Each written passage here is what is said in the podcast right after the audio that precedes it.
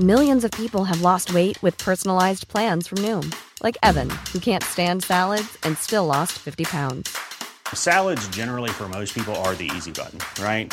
For me, that wasn't an option. I never really was a salad guy. That's just not who I am. But Noom worked for me. Get your personalized plan today at Noom.com. Real Noom user compensated to provide their story. In four weeks, the typical Noom user can expect to lose one to two pounds per week. Individual results may vary.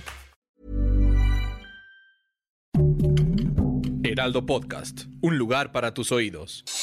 Noticias del Heraldo de México.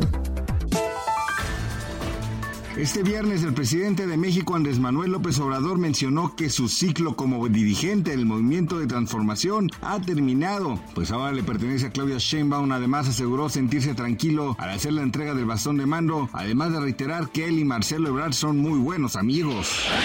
Por otro lado, este viernes 8 de septiembre, el Servicio Meteorológico Nacional informó que el huracán Jova se encuentra en categoría 2. Sin embargo, debido a su extensa circulación, advirtió extremar precauciones a la población de Baja California y Baja California Sur por lluvias, viento y oleaje. Por otro lado, se esperan lluvias muy fuertes en los estados de Sinaloa, Nayarit, Oaxaca, Chiapas, Veracruz y Campeche.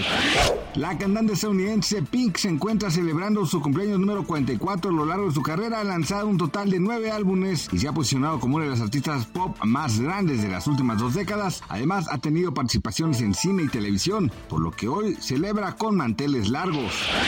Este viernes el tipo de cambio promedio del dólar en México es 17.4657 pesos. A la compra 17.0707 y a la venta 17.7688 de una canasta de 23 monedas emergentes. La moneda mexicana se ubicaba a la cabeza ante el dólar durante esta semana. El peso ha registrado pérdidas durante seis sesiones consecutivas frente al dólar debido al nerviosismo por la desaceleración económica tanto en China como en Europa. Gracias por escucharnos, les informó José Alberto García. Noticias del Heraldo de México.